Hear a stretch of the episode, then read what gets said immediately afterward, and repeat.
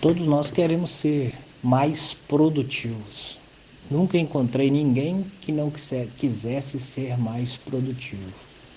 O problema com algumas pessoas é que elas não procuram conhecer o que é realmente ser produtivo, em primeiro lugar, e em segundo lugar, também não buscam os conhecimentos necessários para tal produtividade. E é interessante porque a gente tem um mito que mata a produtividade e muita gente, eu não sei se não acredita nisso ou se simplesmente não não está muito interessado em colocar em prática. Principalmente no meio corporativo hoje, pede-se muitas pessoas multitarefas, pessoas que fazem mil coisas ao mesmo tempo. Isso não é impossível, não. A gente acha pessoas que fazem várias coisas ao mesmo tempo, mas hoje a ciência já mostra que uma pessoa multitarefa ela tem muito menos produtividade do que uma pessoa monotarefa. E aí, para deixar claro que é ser monotarefa não é uma pessoa que faz uma única coisa, mas é uma pessoa que faz uma única coisa por vez. Uhum. Saiu uma pesquisa na Universidade de Stanford que comparou um estudo, né, comparando uma equipe multitarefa, aquela que quer fazer mil coisas ao mesmo tempo, aquela que está redigindo um relatório, respondendo mensagem no WhatsApp, respondendo e-mail, acessando um vídeo no YouTube, fazendo um outro relatório, fazendo uma outra tarefa, atendendo telefone, com pessoas que realmente focam numa única tarefa, terminam aquela tarefa e vai para outra. Então, um grupo de pessoas multitarefa e um grupo de pessoas monotarefa.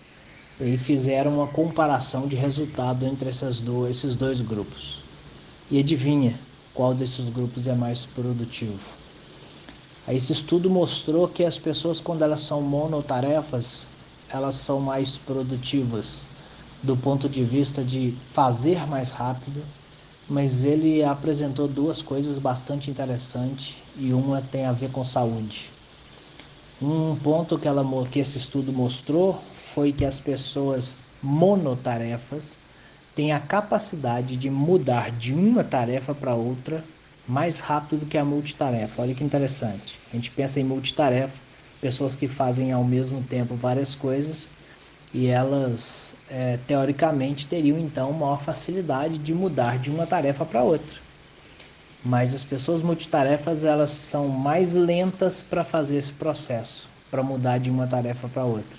Quando você realmente concentra em uma atividade e vai nessa atividade até terminar ou durante um período maior, ah, ela, ela consegue essa mudança quando ela vai para outra tarefa de uma forma mais efetiva.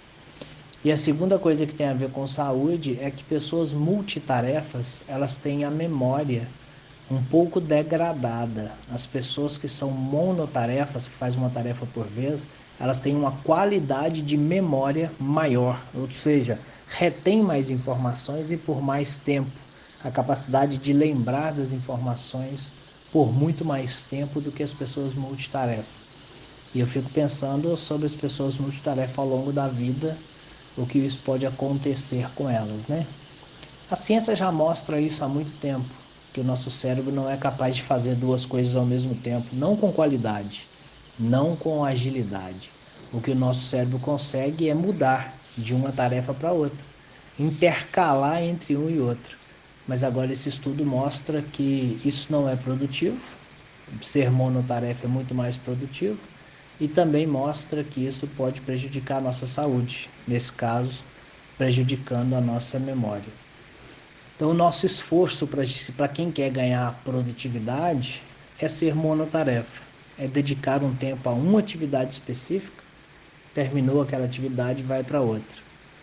Para isso, eu quero deixar aqui uma dica para vocês, que é uma técnica que chama Pomodoro. Não sei se vocês já conhecem, que é justamente sobre isso uma mente focada vai produzir muito, uma mente focada por muito tempo vai produzir menos. Então, o grande segredo é entre focar, fazer e descansar.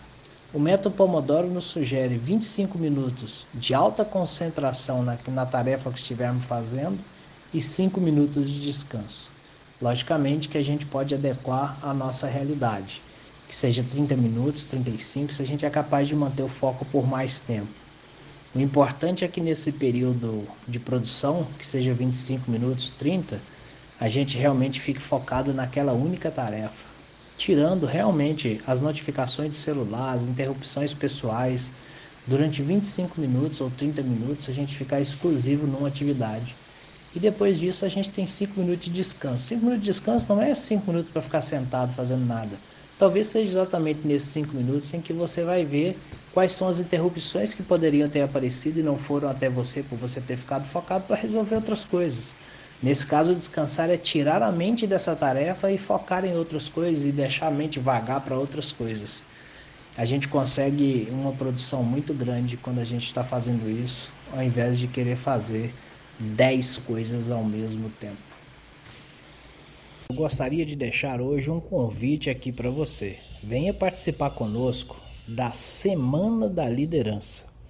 É uma semana que será gratuita, com aulas online para você assistir quando você quiser, começando agora no dia 13 de janeiro, na próxima segunda-feira. Se você estiver buscando conteúdo, técnicas que possam transformar a sua vida profissional e a sua vida pessoal, fazendo com que você se torne um líder na sua vida e um líder na sua empresa muito mais efetivo, vem participar com a gente. É uma semana gratuita com muito conteúdo sobre liderança para você, para fazer com que você realmente consiga conquistar os objetivos que você tem na sua vida pessoal, mas também galgar resultados muito maiores na empresa que você está. Se você quiser vir com a gente, entre para o nosso grupo VIP da Semana da Liderança. É lá que nós vamos avisar sempre que as aulas estiverem disponíveis. Na segunda-feira, a primeira aula será disponibilizada para você e vamos avisar no grupo VIP da Semana da Liderança. Basta você acessar o abre.ai barra Semana da Liderança. Ou, se você preferir, na descrição desse áudio tem o link completo para você.